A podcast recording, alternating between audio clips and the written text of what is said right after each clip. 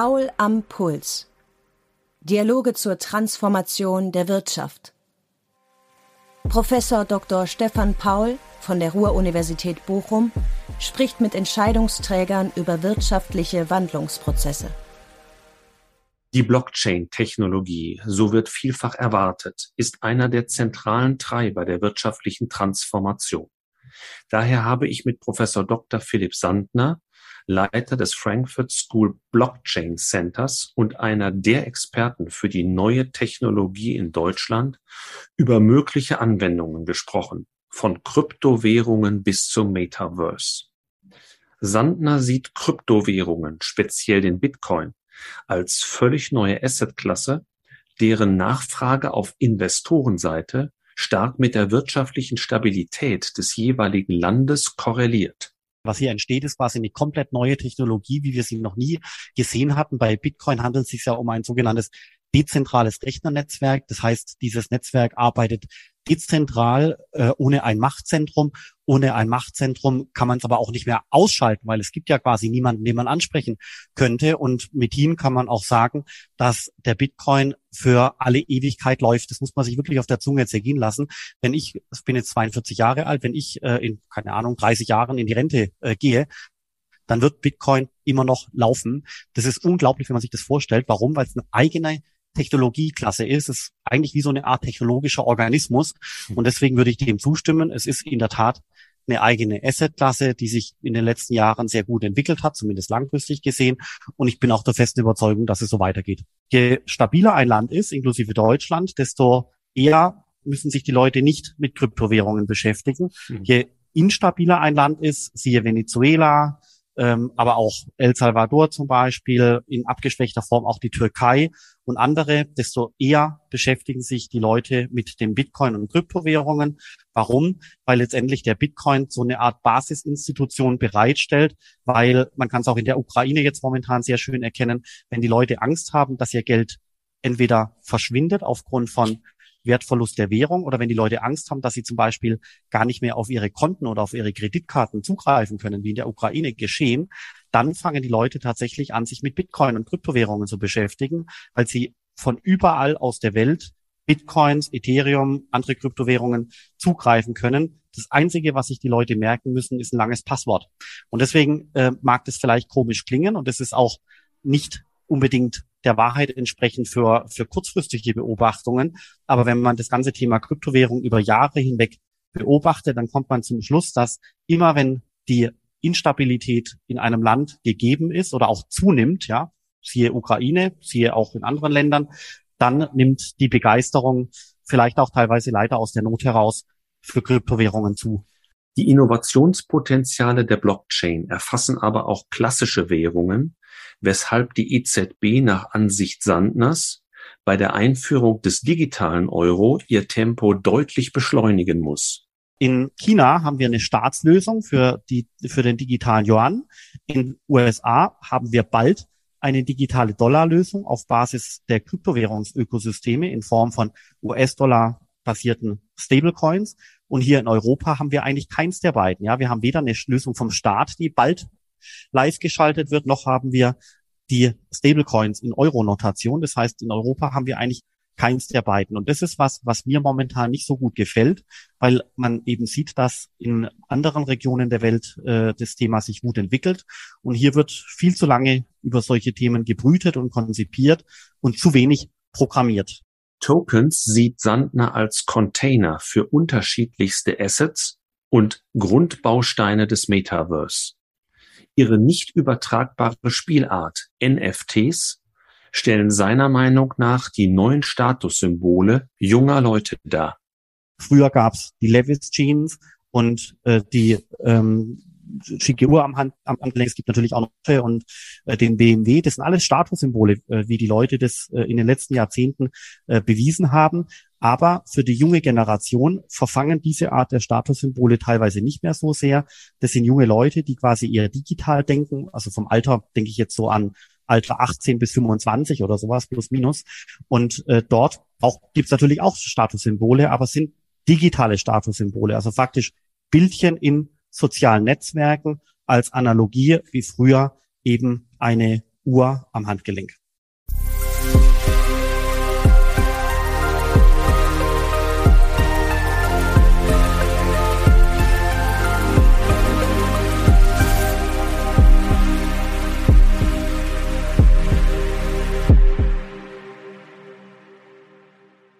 Ja, lieber Herr Kollege Sander, herzlich willkommen zu Paul am Puls. In unserem Podcast sprechen wir ja über langfristige wirtschaftliche Transformationsprozesse. Heute möchte ich mit Ihnen gern die Potenziale der Blockchain-Technologie beleuchten, von Kryptowährungen bis hin zum Metaverse. Die Blockchain ist in der breiteren Öffentlichkeit ja wohl zuerst mit dem Aufkommen der Kryptowährung Bitcoin so richtig bekannt geworden. Wie bewerten Sie die teils erratischen Kursentwicklungen des Bitcoins sowie der weiteren Kryptowährungen und bekommen Sie beim Thema Bitcoin noch Puls?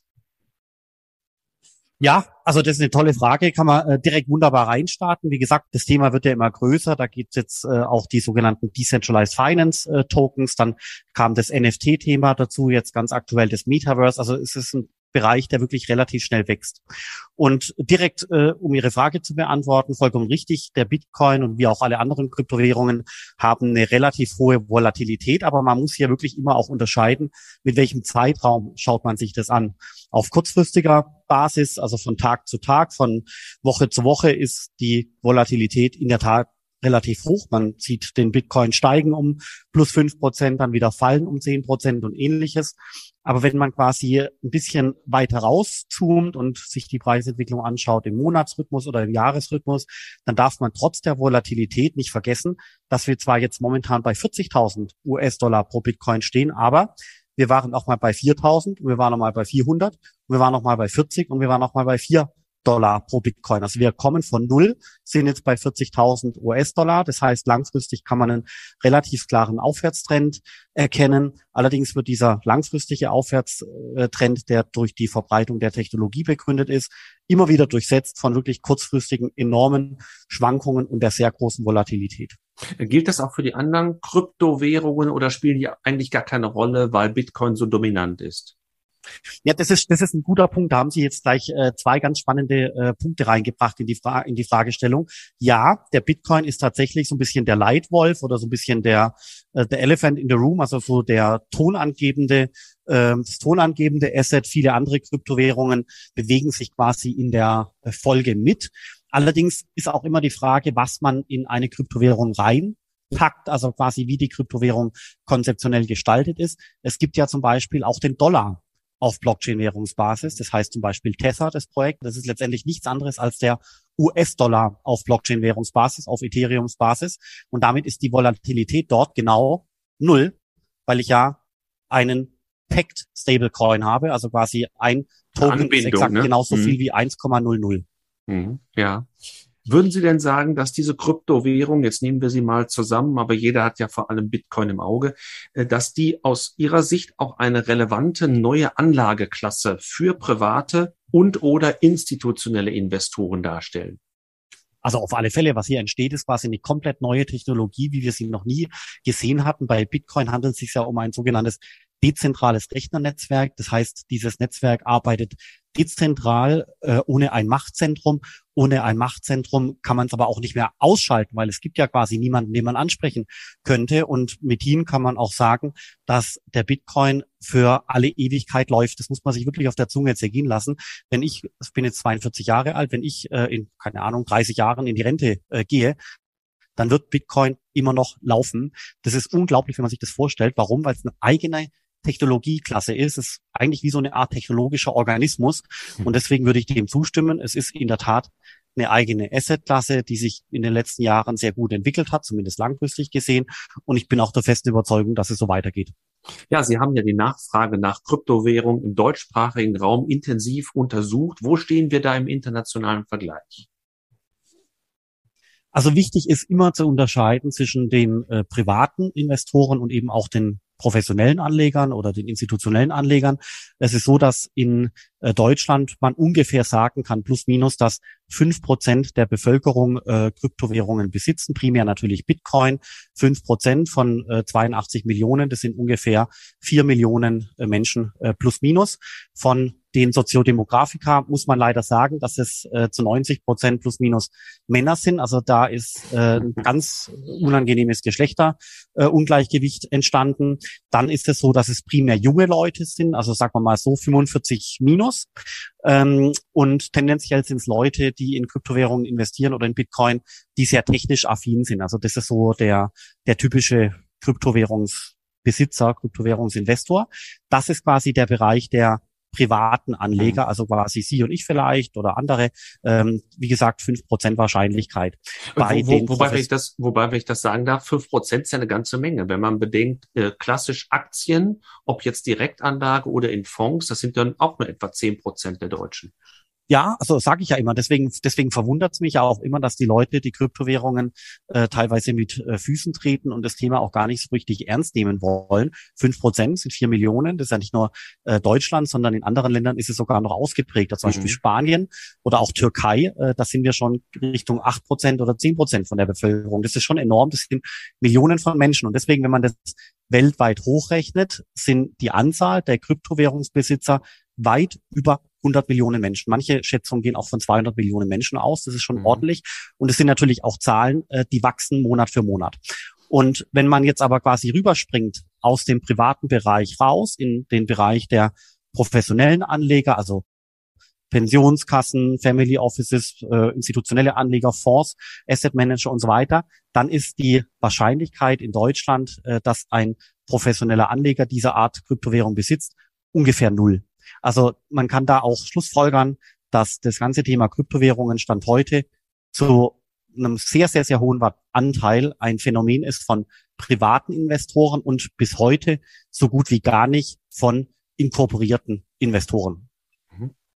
Ja, Sie haben ja darauf hingewiesen, dass es international sehr unterschiedliche Quoten gibt, mit denen diese Kryptowährungen nachgefragt werden. Ähm, was sind also sozusagen die maßgeblichen Treiber und Hemmnisse der Investorennachfrage? Eine Determinante haben Sie schon erwähnt, das ist natürlich Technikaffinität.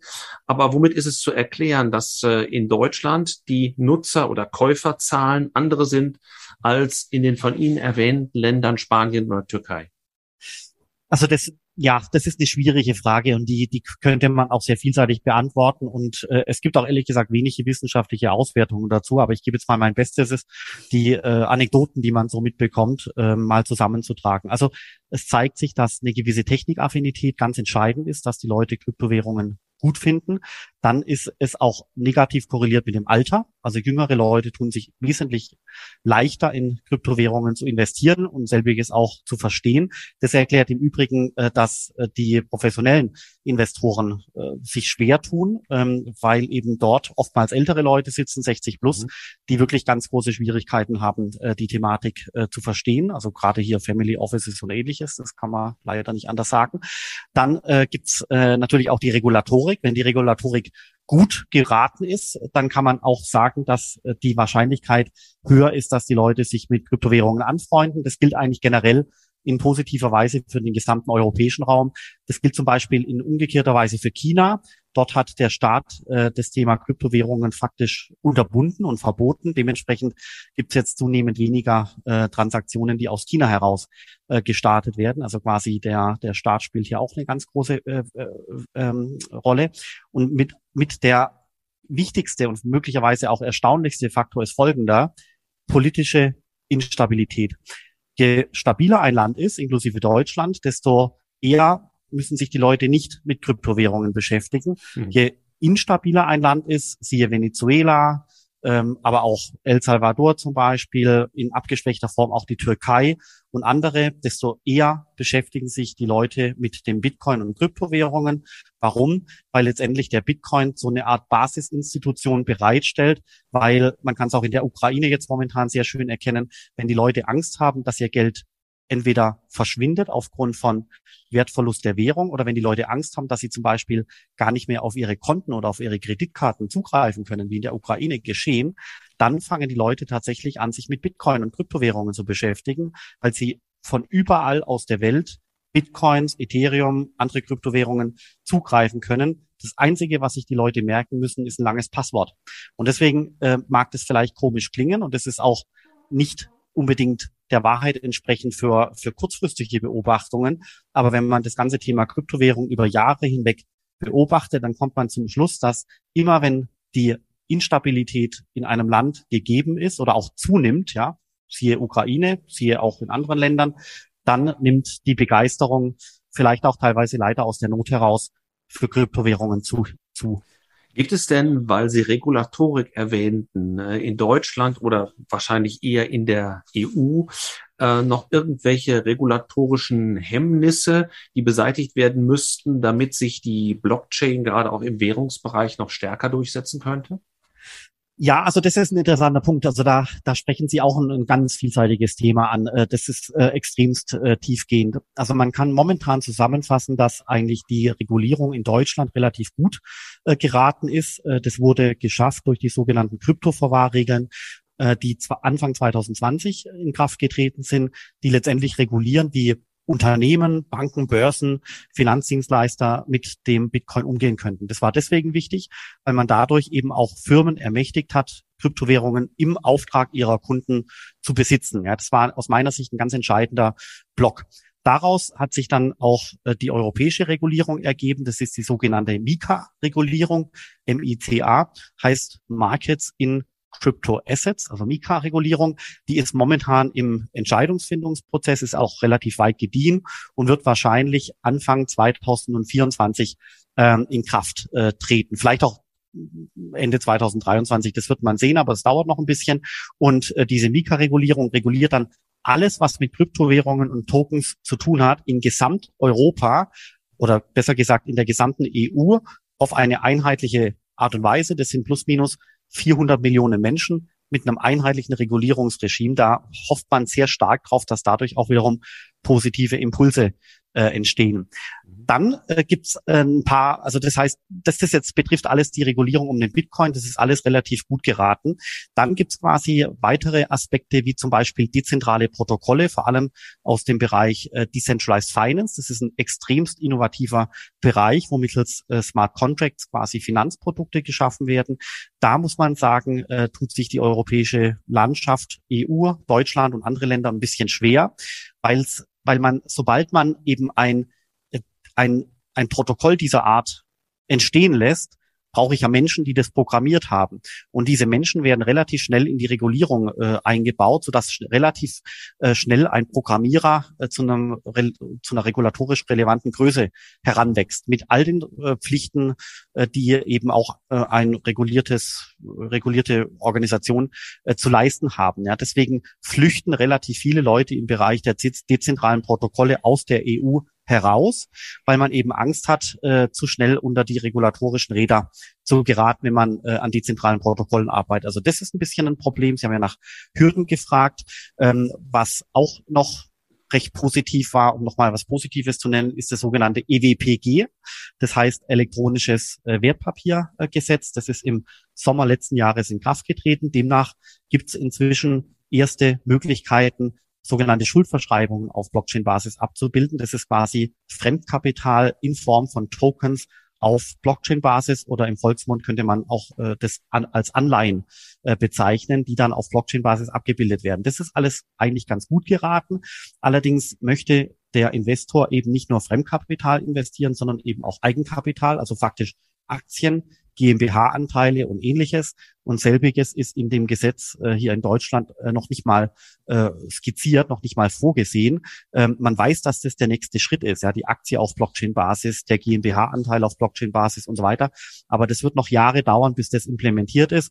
Und aus meiner Sicht ist das eins der ganz großen Hürden, äh, die äh, momentan noch existieren, um der Blockchain-Technologie äh, weiteren Zuspruch äh, zu ermöglichen. Jetzt hat die Blockchain ja nicht nur äh, eine, eine überragende Bedeutung für die Kryptowährung, das ist ja die Grundlage, aber es hat ja mittlerweile auch die klassischen Währungssysteme erfasst. In der Eurozone wird seit letztem Jahr die Einführung eines digitalen Euro als staatliches digitales Äquivalent zum heutigen Bargeld äh, geprüft. Ähm, was ist Ihre Einschätzung? Wird es überhaupt eine, wird es nicht nur eine, sondern vielleicht auch mehrere Ausprägungen eines digitalen Euros für die unterschiedlichen Nutzergruppen geben? Also sagen wir mal die breitere Öffentlichkeit, die Konsumenten auf der einen Seite, die Unternehmen auf der anderen Seite?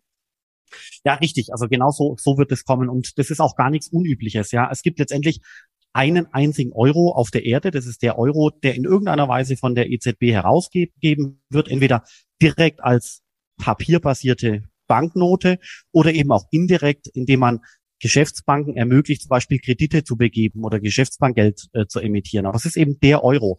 Aber was ich äh, sagen möchte, ist, dass dieser heutige Euro schon heute auf verschiedenen Trägersystemen äh, basiert. Ja, ich habe den papierhaften Euro, das ist quasi der Geldschein. Ich habe den münzbasierten Euro. Ich habe den Euro indirekt in der EC-Karte drin, greift aufs Konto zu. Ich habe den Euro äh, auf dem IBAN-Konto. Ich habe den Euro bei PayPal. Ich habe den Euro mhm. in der Kreditkarte. Ich habe schon heute zig Varianten des einen Euros, also unterschiedliche Trägertechnologien, wenn Sie so wollen. Und genau das wird quasi jetzt durch den digitalen Euro fortgeschrieben. Man unterscheidet äh, den digitalen Euro, der von Zentralbanken bereitgestellt würde, das heißt CBDC, also CBDC, Central Bank Digital Currencies. Und es gibt die andere Variante, wo ähm, private Unternehmen den Euro bereitstellen mit einer entsprechenden Lizenz. Das sind Stand heute bekannt als äh, sogenannte Stablecoins, zum Beispiel US-Dollar Stablecoins wie Tether, Paxos, Circle und so weiter. Also es gibt den Euro dann oder den Dollar von Geschäftsbanken und es gibt den Euro oder den Dollar von privaten äh, Firmen. Das muss man letztendlich hier unterscheiden. Und hier zeigt sich, dass die EZB an einem digitalen Euro arbeitet für die äh, Verbraucher. Man muss aber auch sagen, dass die EZB hier relativ langsam arbeitet. Also in China ist es so, dass die chinesische Zentralbank 2014 mit den Arbeiten begonnen hatte. Das ist jetzt acht Jahre her. Und jetzt 2022 zu den Olympischen Winterspielen ist die chinesische Lösung ans Netz gegangen. Seitdem können Chinesen mit der mhm. digitalen Variante der chinesischen Währung arbeiten. Und das funktioniert auch relativ gut, äh, funktioniert relativ äh, sicher die Technologie. Da gibt es schon zahlreiche äh, Berichte im Internet. Das heißt, China ist quasi fertig mit der Entwicklung. Und die EZB ist momentan dabei, das Thema noch zu studieren. Also faktisch hat hier noch kaum einer begonnen zu programmieren. Es geht noch gar nicht um die Umsetzung, sondern es geht um eine Phase der Konzeption, in der man hier in Europa feststeckt. Das heißt, zwischen Europa auf der einen und China auf der anderen Seite haben wir ein Zeitdifferenzial von ungefähr sechs Jahren, würde ich äh, sagen. Also China ist sechs Jahre schneller, sechs Jahre weiter und die EZB ist hier noch im Explorationsmodus. Ähm, Sie hören hier eine gewisse Kritik raus. Äh, genauso soll es auch rüberkommen, weil äh, die EZB aus meiner Sicht hier keine gute Figur macht. Das ist einfach zu langsam und auch teilweise zu falsch äh, oder mhm. geht teilweise auch in eine falsche Richtung. Aber Sie würden, auch, aber Sie würden auch davon ausgehen, der digitale Euro kommt, äh, wenn vielleicht eben auch nicht so schnell, wie man es äh, wie man es erwarten würde. Und ähm, dadurch ergibt sich aber doch auch eine ganz andere, äh, sagen wir mal, Aufstellung im Intermediationssystem. Also äh, der einzelne Bürger hat dann sozusagen ein Konto, mit dem er in Direktbeziehung zur Zentralbank steht. Das gab es ja bisher nicht. Ja, ja, also Sie haben, Sie haben vollkommen recht. Das ist so das Bild, was man bei dem digitalen Euro vor Augen hat. Aber wie denn dann das tatsächlich von der EZB umgesetzt wird, ist eben gerade noch unklar. Also ob es jetzt tatsächlich genauso kommen wird, wie Sie es gerade gesagt haben. Also Sie, Sie haben quasi eine App von der EZB mhm. und dann drücke ich auf die EZB auf meinem Handy und dann bin ich quasi in meinem digitalen Euro drin.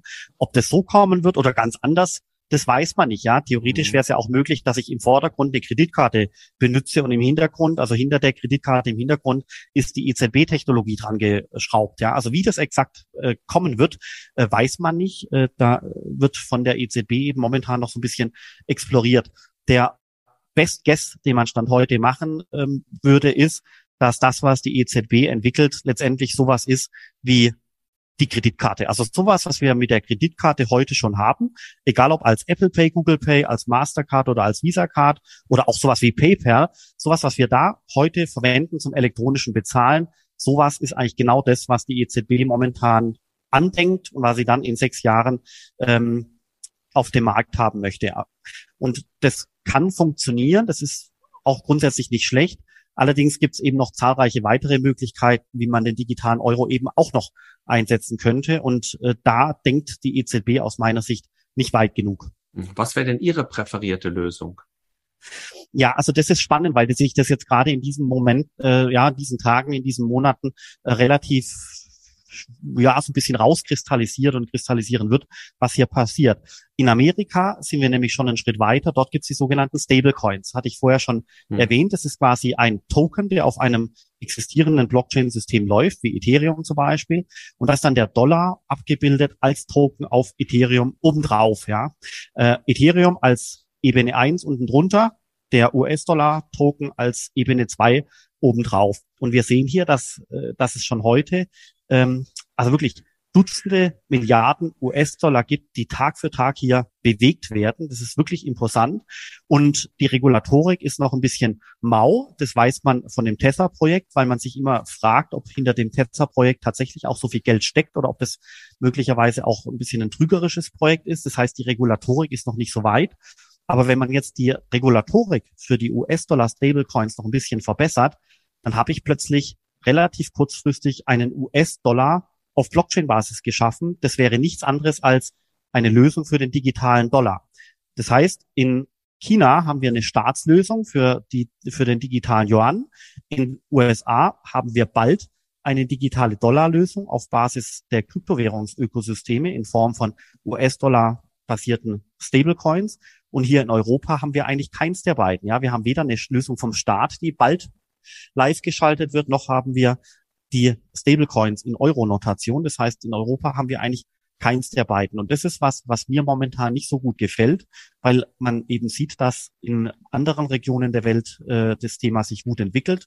Und hier wird viel zu lange über solche Themen gebrütet und konzipiert und zu wenig programmiert, äh, wenn man das so sagen darf.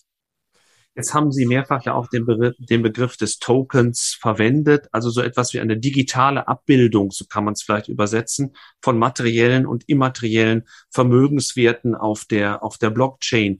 Ähm, das ist ja ganz zentral eben nicht nur im Währungsbereich, sondern auch für ganz viele Anlageklassen, Aktien, Anleihen hatten Sie selbst genannt. Im Moment gibt es das aber auch schon für Immobilien, für Kunst, für Videospiele und alles Mögliche. Ähm, können Sie bitte nochmal den Prozess der Tokenisierung an einem einfachen Beispiel erklären und in dem Zusammenhang auch äh, sagen, was ist die Besonderheit von diesen NFTs, haben bestimmt schon viele Hörer gehört, diesen äh, Non-Fungible Tokens?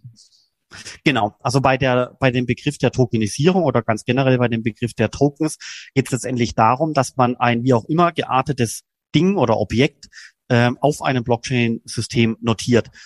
Ein, eine sehr gute Analogie äh, stammt äh, aus dem Liechtensteinischen Gesetz, wo das sogenannte Token-Container-Modell erfunden wurde. Token-Container-Modell bedeutet, dass ein Token so zu sehen ist wie so eine Art Container und ich kann in diesen Container etwas reinpacken und dann habe ich dieses, was ich reingepackt habe, tokenisiert. Also ich kann quasi, und damit ist der Token so eine Art Hülle, die auf einem Blockchain-System existiert und in diese Hülle kann ich, in, kann ich etwas reinpacken. Also Hülle, Container, Gefäß, das ist eigentlich immer das gleiche Wort. Und demnach kann ich zum Beispiel den Dollar in ein solches Gefäß reinpacken, dann hätte ich den digitalen Dollar, also den mhm. Dollar auf Blockchain-Basis oder auch den tokenisierten Dollar oder es meint eigentlich alles das Gleiche. Sie können auch eine Aktie oder eine Schuldverschreibung tokenisieren, dann würden Sie diese Schuldverschreibung in einem Token abbilden. Sie hätten dann die Schuldverschreibung tokenisiert, dann würde der Token wiederum auf einem Blockchain-System laufen und innen drin in dem Gefäß, innen drin in dem Container würde eine Schuldverschreibung nach deutschem Recht existieren. Und nach gleicher Art äh, kann man alles Mögliche tokenisieren. Äh, wie gesagt, Währungen, Kapitalmarktformate, alles Mögliche. Das ist relativ vielseitig einsetzbar. Deswegen ist Tokenisierung auch ein extrem breites Wort. Und was die Leute jetzt quasi äh, überlegt haben, ist, dass ein Token letztendlich auch in der Stückzahl eins existieren kann, dann macht der Handel mit diesem Token keinen Sinn mehr, weil es ja nur noch ein, ein Objekt gibt, also wie eine wertvolle Uhr zum Beispiel oder wie ein Kunstwerk. Es gibt nur noch ein Objekt davon und dann ist man bei diesem Wort non-fungible, also quasi nicht fungibler Token, heißt auf gut Deutsch ein Token, der zwar vom Eigentum her übertragen werden kann, aber ein Token, wo es keinen Sinn macht, ihn zu handeln, weil es eben nur eine Stückzahl von eins gibt. Und dann haben die Leute begonnen, in diesen Token was rein zu verpacken. Das liegt natürlich dann nahe, da äh, quasi Grafikdateien äh, zu verlinken, Grafikdateien reinzupacken.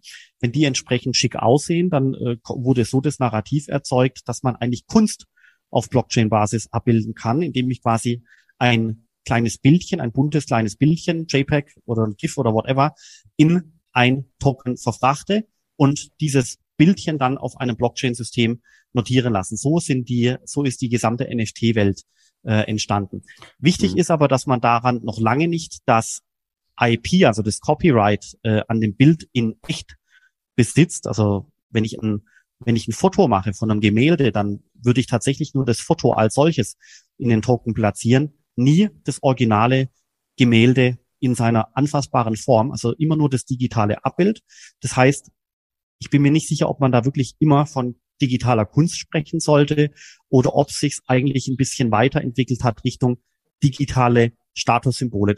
Das ist aus mhm. meiner Sicht eigentlich die, die bessere Interpretation, was da passiert ist, weil nämlich prompt tausende junge Leute auf Twitter, auf TikTok und irgendwelchen sozialen Medien begonnen haben, diese digitalen Statussymbole in Form von Tokens zu kaufen, also faktisch Bildchen, und äh, diese Bildchen dann reinzumontieren in ihr Twitter-Profile, in ihr TikTok-Profile, in ihr anderes Social-Media-Profile, um letztendlich zu zeigen, dass sie ein Bild besitzen, was einen gewissen Wert hat.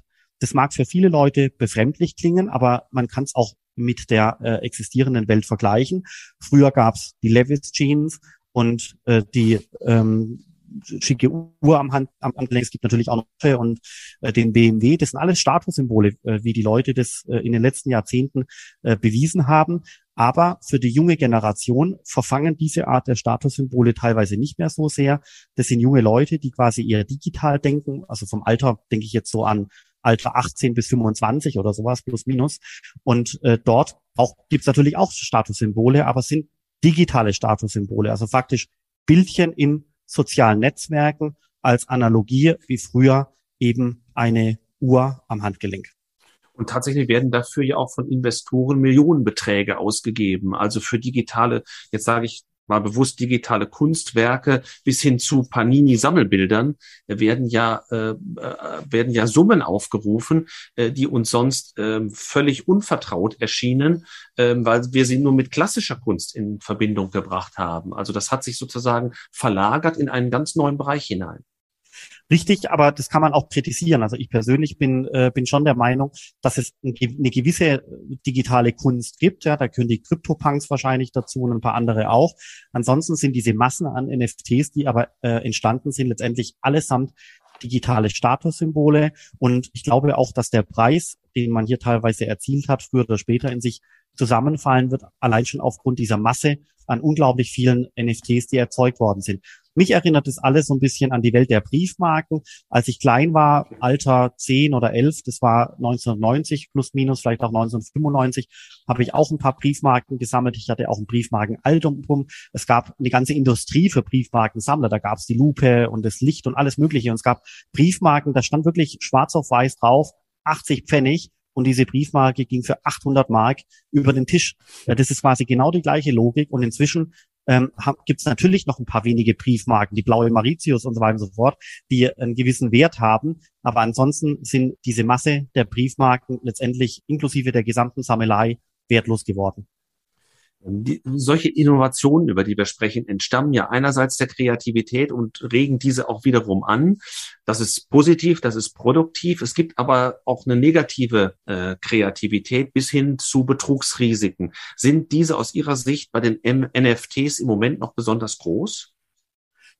Also es gibt äh, wie immer äh, große Risiken bei den Kryptowährungen generell, ähm, aber auch natürlich bei den NFTs.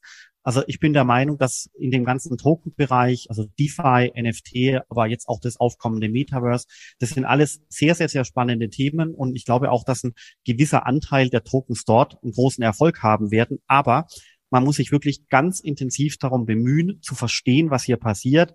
Und erst wenn man es verstanden hat, das kostet ganz, ganz, ganz viel Zeit und Mühe, dann sollte man eine etwaige Investitionsentscheidung äh, treffen einfach nur auf Bekannte vertrauen oder auf Internetanzeigen vertrauen, wo dann ein bestimmter Token empfohlen wird, sollte man nicht machen, weil es wird sehr viel äh, es wird, äh, gibt einen relativ großen äh, betrügerischen äh, Bereich hier, wo quasi Leute Tokens verkaufen und dann stellt sich eben einige Zeit später raus, dass der Token äh, wertlos ist. Also wirklich wie immer, egal ob auch bei Aktien und anderswo, es gilt immer das Gleiche. Man muss sich erst intensiv einarbeiten und wenn man das Gefühl hat, man versteht diese gesamte Domäne, dann könnte man sich zutrauen, hier in den ganzen Bereich äh, zu investieren. Und Sie haben gesagt, diese Tokens, das ist so eine Art Universalwerkzeug, das sind Container. Ähm, aber auf welchen Märkten werden denn die Veränderungen durch diese Tokenisierung Ihrer Meinung nach besonders ausgeprägt sein? Was, welche Geschäftsmodelle sind davon in besonderer Art und Weise betroffen? Ja, das ist auch, also das ist eine extrem gute Frage, weil hier könnte man auch ganz viel äh, philosophieren und ich sage auch hier natürlich gerne meine Meinung, aber es kann auch sein, dass die Realität sich dann anders rausstellen wird.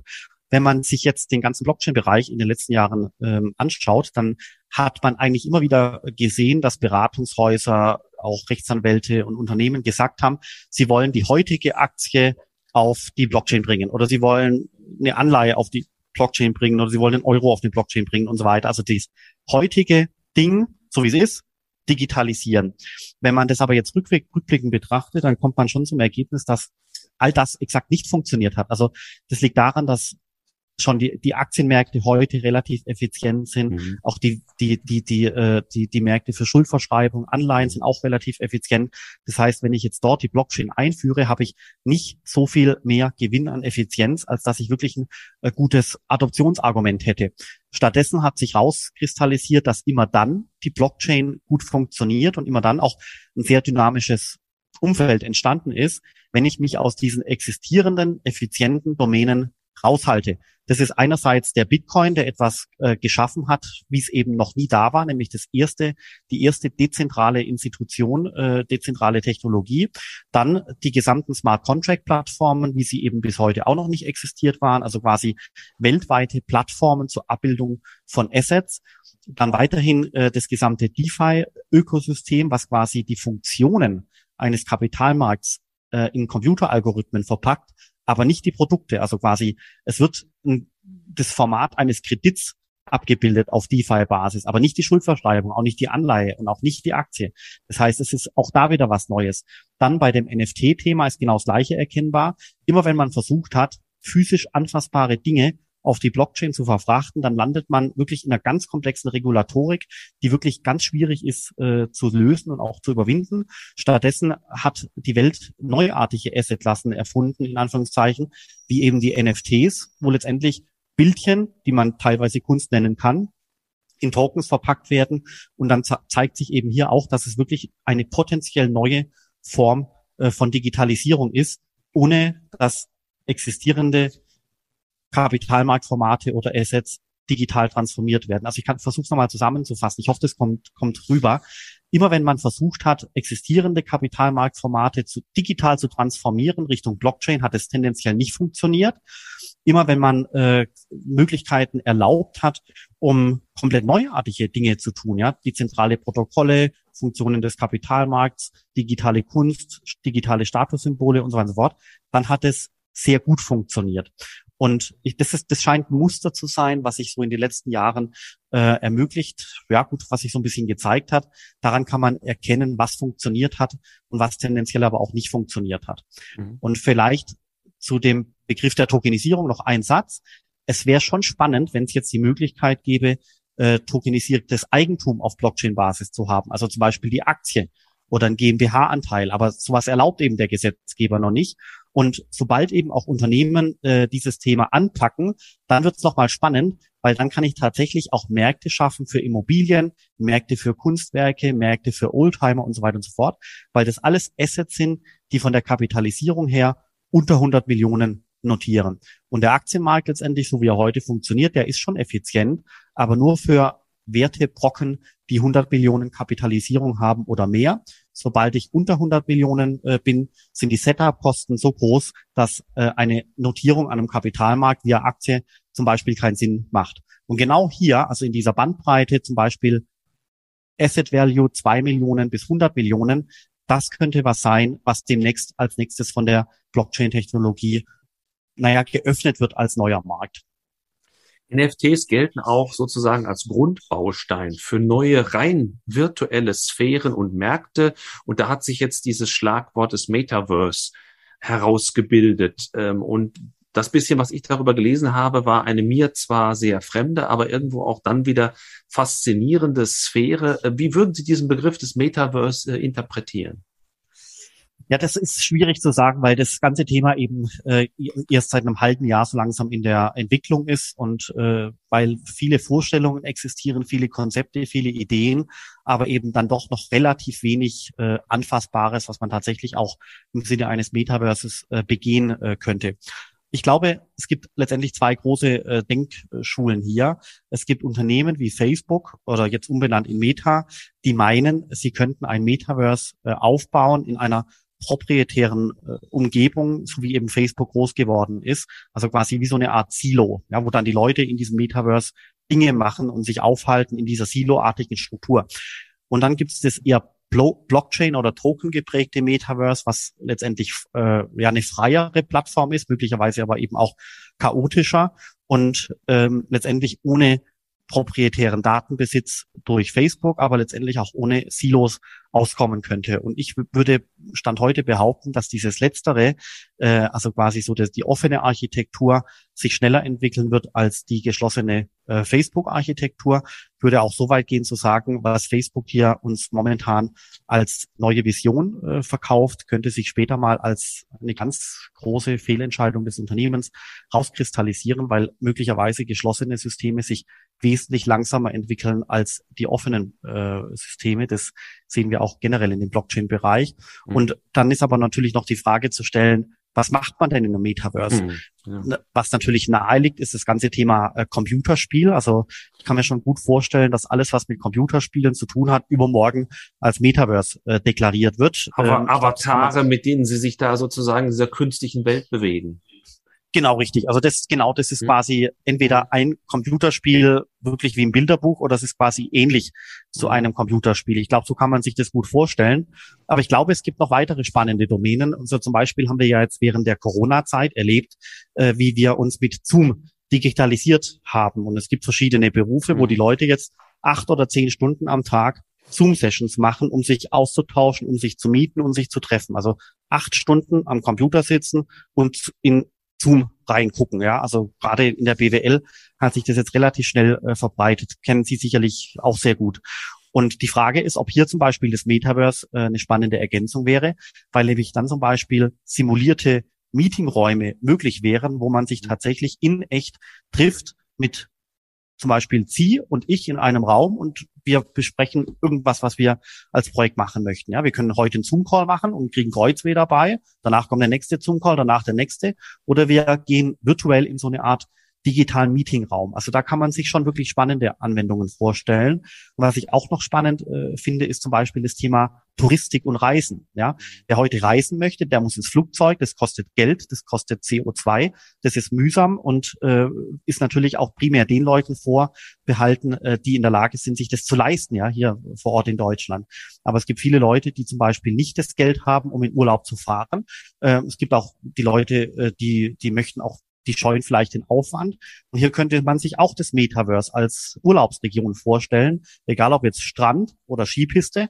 Und man, es gibt schon gute Möglichkeiten, äh, sich zu überlegen, dass äh, so eine Art digitale Urlaubswelt sinnvoll sein könnte, um den Leuten zu ermöglichen, eine digitale Entspannung ähm, zu verbringen. Ja.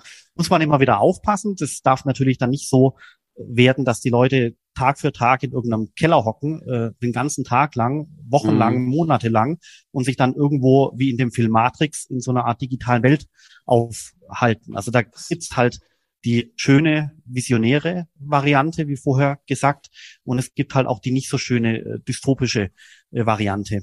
Das wäre jetzt auch meine Frage gewesen. Sie haben selbst äh, schon auf die Probleme hingewiesen, äh, diesen noch ganz neuen Trend zu beurteilen. Aber welchen gesellschaftlichen äh, Einfluss haben zunehmend virtuelle Realitäten in unserem Alltag? Gibt es immer mehr Menschen, die sozusagen auch flüchten äh, in diese nicht mehr reale Welt? Führt das vielleicht auch dazu, dass, dass der Staat sozusagen an Ordnungskraft verliert und diejenigen, die das Metaverse betreiben, dann diejenigen sind, die für Gemeinwohlschaffung äh, in Anführungszeichen zuständig sind. Also ich glaube, das sind noch völlig offene Fragen. Also ja, ich glaube, das ist auch wiederum ein sehr spannender Fragenkomplex. Ähm, ich glaube, ich glaube, wie immer wird man alles Neue erstmal stigmatisieren. Das Auto wurde stigmatisiert, als es erfunden wurde. Die Elektrizität wurde stigmatisiert, als sie erfunden wurde. Der Bitcoin wurde und wird stigmatisiert, äh, als er erfunden wurde. Das ganze Thema Metaverse wird auch äh, äh, stigmatisiert äh, und als negativ befunden, weil die Menschen tendenziell Angst haben vor neuen technischen Erfindungen. Das war schon immer so und es wird mhm. immer so bleiben. Deswegen ist quasi das äh, öffentliche äh, Sentiment sicherlich zunächst eher mal negativ. Die Technologie ist aber gut und wird sich deswegen trotzdem durchsetzen. Genauso auch wie Bitcoin und Kryptowährungen. Egal, ob die Leute das gut finden oder nicht. Aber aufgrund der Brillanz der Technologie Bitcoin zum Beispiel wird sich letztendlich äh, mit den ganzen Kryptowährungen als eigene Asset-Klasse entsprechend platzieren. Und bei dem Metaverse, glaube ich, geht's äh, ehrlich gesagt auch wiederum in die ähnliche Richtung. Äh, man hat Angst davor, man fürchtet sich, äh, man sagt, die Leute vereinsamen da und so weiter und so fort. Auf der anderen Seite muss ich jetzt auch als äh, Philipp Sandner sagen, ich würde auch gerne mal äh, per Metaverse auf die Antarktis reisen zum Beispiel. Ja, also ich würde, ich würde, ich, es wäre es mir nicht wert, jetzt äh, wirklich in echt auf die Antarktis zu reisen. Ist mhm. mir zu weit weg, ist auch zu teuer, ist auch kalt und äh, kostet irre viel äh, Zeit und Energie und auch Geld. Äh, das heißt, ich würde in echt nicht unbedingt auf die Antarktis reisen wollen, aber per Metaverse in so eine Art Urlaubswelt mal die Antarktis äh, bereisen. Warum nicht? Das fände ich spannend. Vielleicht würde ich sogar Geld dafür ausgeben. Mhm. Und ich würde vielleicht auch schöne Erlebnisse dort haben. Ähm, auch, ja, deswegen, da sehen Sie schon, es gibt schon durchaus auch äh, spannende Cases, ja. äh, je nachdem, wie man sie designt, äh, so dass quasi davon äh, die Menschen auch einen gewissen Nutzwerk haben können. Also, aber wie, wie Sie auch gesagt haben, äh, die Chance und auch das Risiko äh, ist relativ nah beieinander. Ich würde gerne ein Stichwort noch aufgreifen, das Sie auch mehrfach schon genannt haben, Decentralized Finance, DeFi. Davon ist jetzt ja auch sehr, sehr viel die Rede. Gerade Blockchain wird gesagt, befördert dieses Ausschalten eines Intermediärs und da wird natürlich in erster Linie auch an Banken gedacht. Also These sozusagen, Kapitalanbieter, Kapitalnachfrager werden über die Blockchain künftig sehr schnell, sehr sicher, sehr effizient zusammenkommen. Wozu braucht man da noch Banken? Sehen Sie tatsächlich die Tendenz, dass wir in welchem Zeitraum auch immer auf Banken, die wir heute kennen, verzichten können durch die Verbreitung der Blockchain? Oder glauben Sie, dass man sie als Mittelsmann, als Intermediär, der ja auch Vertrauen schafft, immer noch für bestimmte Funktionen brauchen wird? Also ich glaube auf alle Fälle, dass man Banken weiterhin äh, benötigt, und zwar aus einer ganzen Reihe von Gründen. Letztendlich bieten Banken aufgrund der Regulatorik auch ein gewisses Vertrauen, mhm. so dass auch Leute, die sich mit der Technik nicht auseinandersetzen äh, wollen, dennoch die Möglichkeit haben, äh, diese Technologien indirekt zu benutzen, weil die Technologien hinter der Bank sind und im Vordergrund äh, ist eine schön gemachte App, die ich als Benutzer nutzen kann und wenn ich mein Passwort verloren habe, dann schreibe ich eine E-Mail und bitte darum, das Passwort zurückzusetzen. Das können Sie ja mit der Technologie alleine nicht tun. Da brauchen Sie quasi jemand, brauchen Sie quasi diese, diese Gateway-Rolle. Das heißt, eine Bank als Gateway in die Technologie hinein finde ich sehr, sehr, sehr gut, sehr charmant. Es gibt auch weiterhin Banken für einen bestimmten, bestimmten Bedarf äh, der Beratung, wo Banken auch äh, sinnvoll sind und auch sein werden. Und zuletzt braucht der, der Staat über die Regulation die Banken natürlich auch, um das Geschehen in den Finanzmärkten zu beobachten, inklusive Geldwäsche, Steuerbetrug und ähnliches. Ja, das sind jetzt mal ein paar Funktionen von Banken, äh, wie wir warum wir sie haben werden und warum wir sie ehrlich gesagt auch brauchen äh, werden, weil nicht jeder ist ein Technikmensch oder nicht jeder ist ein Programmierer, der direkt äh, mit den Kryptowährungen interagieren kann. 95 Prozent der Menschen äh, werden eine so eine Art, werden diese Pufferrolle einer Bank brauchen, also in Form eines Gateways. Und trotzdem ist das, was Sie sagen, glaube ich, ähm, ganz, ganz interessant, weil es darauf hindeutet, dass die Banken ihre Rolle verändern werden. Ich glaube, die Funktionen von den Banken werden dieselben sein, also Onboarding, Offboarding, KYC, Identifikation ähm, und so weiter und so fort. Aber ich glaube, es wird sehr viel mehr durch die Technik abgebildet werden und es wird sehr viel weniger durch Menschen abgebildet werden. Das heißt konkret, ich glaube, die Banken werden zumindest schrumpfen, wenn man den Personalbestand mhm. anschaut. Äh, also das heißt, der Finanzsektor gemessen an Personal äh, wird äh, schrumpfen, wenn man sich die existierenden Banken anschaut. Aber die Banken selber werden weiter da sein, die werden auch weiter profitabel arbeiten, die werden auch eine Zukunft, zukünftige Rolle einnehmen, ganz klar, aber mit deutlich weniger Personal. Und deswegen glaube ich, ist auch sehr wichtig, dass äh, junge Leute, wenn sie ihre Karriere planen, äh, auch mal links und rechts schauen sollten, ähm, Richtung Decentralized Finance Startup oder Richtung äh, künstliche Intelligenztechnologien, was es da alles an interessanten Sachen gibt, weil die Standardkarriere bei der Deutschen Bank äh, oder bei der Sparkasse oder bei der Volksbank ähm, wahrscheinlich zunehmend schwerer wird, um da auch die nächsten Jahrzehnte eine tolle Karriere hinzulegen. Das leitet schon zu meinen zwei, drei persönlichen Fragen über, die ich noch gerne stellen würde. Meine erste wäre, was hat Sie persönlich so frühzeitig für die Thematik rund um Blockchain und Kryptowährung begeistert? Ja, also meine, ich bin, ein, wenn Sie so wollen, so ein Techie. Ich mag äh, Technologie, ich mag Programmierung, ich mag Datenbanken äh, und so weiter schon seit jeher. Ich habe auch schon mit 16 gelernt zu programmieren, weil es einfach irre Spaß gemacht hat. Und äh, so habe ich mich halt 2013, 2014 äh, erstmalig mit dem Bitcoin äh, beschäftigt, habe das gelesen, das ganze White Paper und so weiter, fand es konzeptionell unglaublich spannend und aus dem ganzen Thema ist dann zunächst mal ein Hobby äh, geworden und dann äh, vor einigen Jahren dann mein Beruf an der äh, an der Hochschule, wo ich mich eben jetzt tagtäglich den ganzen Tag äh, mit diesen Themen äh, beschäftige. Aber letztendlich ist es aus einer, aus einer persönlichen Begeisterung für Technik heraus entstanden. Mhm. Und haben Sie denn selbst mal über eine Gründung, Unternehmensgründung im Blockchain-Kontext nachgedacht? Mm, also es gibt äh, einige Startups äh, in unserem Umfeld, äh, die ich ganz genau beobachte, wo ich auch äh, gewisse Einblicke habe. Da kriege ich sehr viel mit. Ähm, aber äh, also ich höchst persönlich gegründet als Geschäftsführer äh, habe äh, keine Blockchain-Firma. Mhm. Ähm, welche Eigenschaften und Persönlichkeitsmerkmale sollten Studierende mitbringen, um in diesem ja durch sehr viele Umbrüche ge ge gekennzeichneten Berufsleben der Zukunft bestehen zu können? Also ich bin der Meinung, dass es äh, zunehmend wichtig ist für junge Leute, sich mit der Technik anzufreunden und zwar nicht nur die Technik anwenden zu können, indem ich quasi eine App bedienen kann, sondern die Leute müssen zunehmend in der Lage sein, auch hinter die Kulisse zu schauen und zum, zum Beispiel zu verstehen, was ist ein Smart Contract, wie funktioniert der, ist das ein Smart Contract, der quasi die Funktion eines Kredits nachbaut oder ist es ein Smart Contract, der die Funktion einer Börse nachbaut oder wie auch immer. Das ist jetzt mal für den Blockchain-Bereich äh, gesprochen, könnte man aber in ähnlicher Weise auch für den Bereich äh, Data Science oder künstliche Intelligenz äh, so anführen. Also ich glaube, Technik wird immer wichtiger, generell in der BWL und insbesondere im Finanzwesen. Ähm, und deswegen glaube ich, ist, sind junge Leute sehr gut beraten, wenn sie sich intensivst äh, mit der Technik auseinandersetzen. Und ich gehe sogar noch einen Schritt weiter. Es ist extremst hilfreich für die äh, Zukunft, in, in einem gewissen Maße programmieren zu können. Komme ich schon zur letzten Frage. Wir haben viel über Veränderung gesprochen und unsere letzte Frage richtet sich auch immer auf diesen Transformationsprozess, den wir gerade durchlaufen. Wenn es einen Satz gäbe, der würde beginnen mit Transformation und dann käme ein Bindestrich, wie würden Sie ergänzen? Ich glaube, bei äh, Transformationen gibt es äh, gute wie schlechte Seiten, aber äh, es gibt viele Möglichkeiten, die guten Seiten zu nutzen, zum Beispiel auch für junge Leute, die eine Karriere anstreben und so weiter und so fort. Ich sage immer so ein bisschen scherzhaft, aber eigentlich meine ich es durchaus ernst. Wer sich heute mit Blockchain intensiv beschäftigt, der wird nie arbeitslos werden. Dann, lieber Herr Sandner, ganz herzlichen Dank, dass wir heute Ihren Puls fühlen durften. Man hat gemerkt, dass er, wenn es um Tech ging, auch tatsächlich hochging. Äh, Ihre Begeisterung war zu spüren. Das fand ich äh, ganz sympathisch. Vielen Dank, dass Sie Ihre Erfahrung mit uns geteilt haben. Das sind ja alles Moving Targets, über die wir gesprochen haben. Und vielleicht kann man irgendwann dann mal in der Rückschau sehen, wie sich die, die Dinge auch tatsächlich entwickelt haben. Aber danke, dass Sie auch tatsächlich sich getraut haben zu prognostizieren und äh, ich wünsche Ihnen weiterhin alles Gute für Ihre Beschäftigung mit diesem ganz, ganz spannenden Thema, von der wir dann ja auch profitieren werden. Herzlichen Dank.